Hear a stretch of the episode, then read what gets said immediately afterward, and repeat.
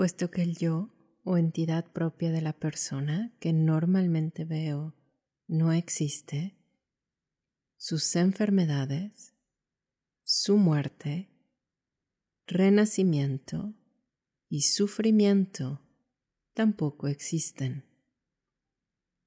Nada que experimente el yo que normalmente veo existe. No hay nada que haya visto, ni oído, ni recordado, ni tocado.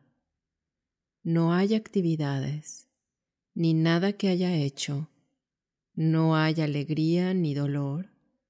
No hay nada que alabar, nada a lo que culpar, nada que ganar, nada que perder, nada que desear, nada que no desear, nada que percibir, ni nada a lo que aferrarse. Esto demuestra con claridad que los fenómenos que normalmente veo o percibo no existen en absoluto. Hola, ¿qué tal?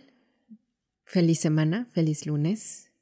Bienvenidos al podcast del Centro de Meditación Kadampa de Monterrey, en México.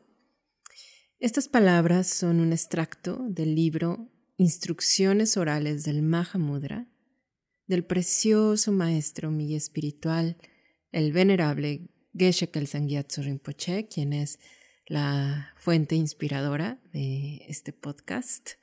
Y en realidad todo lo que escuchas en estos episodios vienen, vienen de él, vienen de sus enseñanzas, vienen de su, digamos, em, eh, presentación muy especial del budismo para la sociedad moderna, para las personas del mundo moderno. En esta segunda parte de nuestros episodios sobre el perdón, es la segunda y última parte, intentaremos contemplar sobre lo que representa este párrafo que justo les compartí y en particular lo que representa nuestro yo, que cuando sentimos que tenemos algo que perdonar es lo que se siente herido, es quien se siente herido, ofendido, es donde sentimos el dolor. Nosotros nos sentimos ofendidos, nosotros nos sentimos heridos. Sentimos, por ejemplo, que lo que alguien nos hizo a nosotros, lo que tenemos que perdonar, nos causó un daño, entrecomillado, verdadero. Nos sentimos frustrados, tristes, heridos, enojados, todo al mismo tiempo cuando recordamos ese suceso doloroso. Esto quiere decir que tenemos una muy fuerte sensación del yo y nos aferramos a esta sensación del yo como si tuviera existencia verdadera y tenemos una fuerte sensación de que lo que sucedió y la persona que nos lo hizo existen verdaderamente tal y como aparecen en nuestra mente. En realidad, todas estas sensaciones dolorosas de frustración, de dolor, de tensión, lo que más queremos es que nunca hubiera pasado lo que pasó. Y esto, como sabemos, es imposible. Es imposible deshacer lo que ya está hecho. Es posible purificar la mente, es posible purificar las semillas de las acciones perjudiciales que cometimos nosotros en el pasado, pero no es posible borrar lo que ya ha sucedido. En fin, en la primera frase de lo que les leía al mero inicio del podcast, de, este episodio, dice el venerable Geshe-la, puesto que el yo o entidad propia de la persona que normalmente veo no existe. Esto nos indica que la naturaleza de nuestro yo o persona no es el yo que normalmente percibimos. Nuestro yo, la persona que somos, Juan, María, Alejandra, José, como nos llamemos cada uno de nosotros, cambia constantemente, ¿no? Está en un, un cambio constante de acuerdo a las enseñanzas budistas, en realidad eh, no permanece un segundo momento, es impermanente, cambia momento a momento. Habría que preguntarnos lo siguiente. ¿Cuál es el yo o entidad propia de una persona? ¿Cuál es? No pueden ser el cuerpo ni la mente, porque el yo es su poseedor y el cuerpo y la mente son los fenómenos poseídos. Por ejemplo, cuando decimos mi cuerpo o mi mente, ello indica que nos consideramos como el poseedor de nuestro cuerpo y mente. No obstante, aunque el yo no es el cuerpo ni la mente, cuando el pensamiento yo surge de forma natural en nuestra mente, lo hace solo tras haber percibido nuestro cuerpo o mente. Por lo tanto, nuestro cuerpo y mente son las bases de designación de nuestro yo. Son las bases de designación, pero no son el yo en sí. ¿sí? Ni el cuerpo ni la mente son el yo mismo, sino las bases sobre las que lo, lo designamos. Claro, es normal que cuando vemos o sentimos nuestro cuerpo o una parte de él, y o bien estamos enorgullecidos o avergonzados por ello, tenemos una sensación muy clara de nuestro yo. ¿no? Si nos vemos bien en el espejo, generamos una sensación de un yo muy atractivo, ¿no? Y pensamos, qué guapo estoy. ¿Sí? Si de pronto nos fijamos con más detalle y vemos algo que no nos gusta, decimos, ay no, qué feo estoy. ¿Sí? En realidad, si seguimos la visión de Buda, nos daremos cuenta que este cuerpo, independientemente de los adjetivos que le pongamos, el cuerpo es la base para designar al yo, no el yo en sí. Lo mismo ocurre con la mente. A veces tenemos sensaciones muy desagradables, como sufrimiento intenso, soledad, tristeza, depresión, o nos sentimos heridos u ofendidos cuando alguien ha hecho algo que nos saca de onda, que se sale de los acuerdos que teníamos en alguna relación o no corresponde con la, con la bondad que podríamos suponer que recibiríamos de la persona. Y esas sensaciones, que son simplemente parte de la mente, aparecen tan vividas que nos aferramos a ellas y parte de nosotros piensa, esta sensación soy yo. O esta persona me ha herido realmente. Si lo observas con cuidado, hay momentos en que olvidamos esas heridas o esos enfados. Simplemente no pensamos en ellos cuando desempeñamos otras tareas. Pero si esa persona que nos ha herido se presenta o alguna situación nos recuerda un suceso parecido, aparece en nuestra mente vernos a nosotros mismos como ese ser herido, ese ser ofendido, y nos victimizamos y sufrimos muchísimo. Y todo, todo esto es innecesario. En otras ocasiones estamos tan heridos, tan resentidos, tan enojados, que nos negamos la oportunidad de soltar esa situación, de olvidarla y de darnos la oportunidad de ser diferentes, de trascender y transformar el problema. La razón de, estas, de estos dos escenarios es que estamos fuertemente aferrados al yo que normalmente vemos, al yo que normalmente percibimos. Entonces, este aferramiento, este, este aferramiento propio, ¿qué es?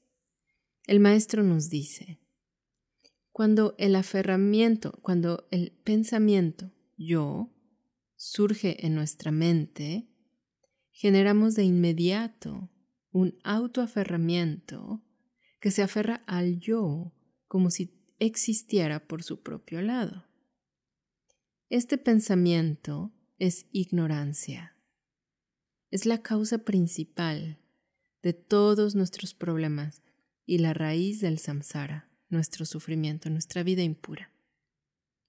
Debido a que nuestro cuerpo y mente, las bases de designación de nuestro yo, son agregados contaminados, cuando generamos el pensamiento yo, al mismo tiempo generamos de forma natural la ignorancia del aferramiento propio. Mientras utilicemos nuestro cuerpo y mente actuales como bases de designación de nuestro yo, nunca eliminaremos nuestra ignorancia del aferramiento propio. Y como resultado, tendremos que sufrir de manera continua. esto es muy lógico porque si nos aferramos a, esta, a este cuerpo, mente, ¿sí? fuertemente y, generamos el pensamiento yo, yo, yo, yo, sobre esta mente enfadada y sobre este cuerpo contaminado, bueno, no hay manera de, de, dejar de sentirnos mal porque creemos que esto es la verdad. En cambio, si cambiamos las bases de designación de nuestro yo sobre bases más puras, por ejemplo, de manera inicial, eh, adiestrándonos en la meditación, generando amor, generando bondad, cultivando nuestra paz interior y aprendiendo gradualmente a sentirnos mejor con nosotros mismos y designar nuestro yo sobre estas mentes bondadosas, sobre estas mentes basadas en sabiduría, pues eh, nos iremos convirtiendo poco a poco en una mejor persona. Eventualmente, a través de la práctica de la meditación, podemos aprender a designar nuestro yo sobre base, sobre cuerpo y mente completamente puros. Y así transformar nuestro estado actual de tristeza y confusión al estado totalmente iluminado de un Buda. Esa es la meta del adiestramiento espiritual budista, del adiestramiento en la meditación, y todos nosotros lo podemos lograr. En fin, como decía anteriormente, nuestro yo está en constante cambio. ¿sí? Cuando nos sentimos heridos, cuando sentimos que tenemos algo que perdonar, si, si lo observas, sientes tu yo como estático, lo ves como lo han herido realmente y esto ya no puede cambiar. Y entonces nos enfadamos con la persona que creemos que nos ha dañado. Pero si lo revisas con más detalle, tu yo cambia constantemente. Como Geshe la menciona, nuestras bases de designación, nuestro cuerpo y mente cambian constantemente. De hecho, no hay ni un momento que no estén cambiando. Y eso ha pasado en cada una de nuestras vidas, en cada momento de cada una de nuestras incontables vidas pasadas. En uno de sus libros, el libro Gema del Corazón, dice, en vidas pasadas hemos obtenido innumerables cuerpos y cada vez las bases de designación de nuestro yo fueron diferentes. Cuando renacimos como un humano, las bases de designación de nuestro yo fueron el cuerpo y la mente de un ser humano. Cuando éramos un bebé, las bases de designación de nuestro yo fueron el cuerpo y la mente de un bebé. Cuando éramos un adolescente, las bases de designación de nuestro yo fueron el cuerpo y la mente de un adolescente. Cuando llegamos a la vejez, las bases de designación de nuestro yo serán el cuerpo y la mente de un anciano. Entonces, esto es verdad, esto lo podemos atestiguar en nuestra propia vida, pero de alguna manera creemos que es el mismo yo. ¿Sí? No nos damos cuenta que está cambiando constantemente. Está cambiando constantemente. Entonces, en realidad, no hay un yo permanente e inherente al cual nos, nos aferramos. E, este yo no existe. ¿Por qué nos aferramos tanto a la persona que nos dañó como si existiera de, de manera inherente y sustancial?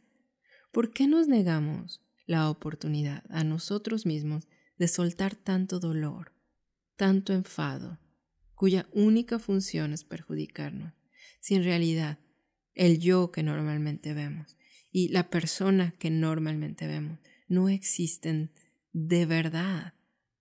Existen como un nombre, existen como una mera apariencia, pero no tienen existencia inherente.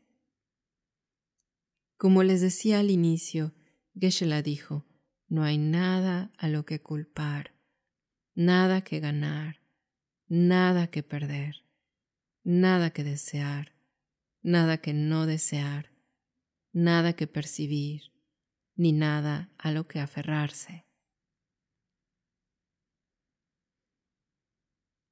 Quizá valdría la pena recordar estas palabras frecuentemente, aprenderlas, memorizarlas. Y recordarlas cuando estemos en momentos difíciles, pero también en momentos fáciles. Al contemplar estas palabras mentalmente, desde el corazón, surgirá en ti una sensación de paz, una tranquilidad, un alivio tremendo. No hay nada que culpar. Y con esto Buda no quiere decir que no debamos eliminar nuestros engaños. Si nos sentimos mal, nos sentimos mal y practicamos las enseñanzas que Buda mostró para eliminar esa sensación desagradable en particular. Pero la manera ordinaria de lidiar con estas situaciones, como el enfado, es enfocarnos en ellos de manera excesiva y obsesiva, buscando culpables en las personas que normalmente nos han mostrado una inmensa bondad, tales como nuestros padres o nuestros amigos, y que en otros casos, si no nos han mostrado bondad, han tenido sus propios problemas y quizá los tienen todavía, sus propias situaciones no resueltas, y que tal y como nosotros están en su propia búsqueda y su lucha por ser felices, sin encontrar una respuesta, sin encontrar una salida que satisfaga su corazón. La enseñanza de este podcast pertenece al linaje de la sabiduría de Buda, donde nos muestra cómo adiestrarnos en la vacuidad, la naturaleza verdadera de la realidad. Aunque al principio es un poco difícil de entender, tiene el poder de liberarnos de manera permanente del sufrimiento. Así que no puedo sino animarte con todo el corazón a meditar en la vacuidad, acercarte a tu centro Kadampa más cercano, pedir enseñanzas sobre la vacuidad, entenderlas bien, estudiarlas bien y descubrir el néctar que surge de meditar en estas poderosísimas enseñanzas. Queridos todos, nos escuchamos el próximo lunes en el podcast del Centro de Meditación Cadampa de Monterrey. Hasta entonces.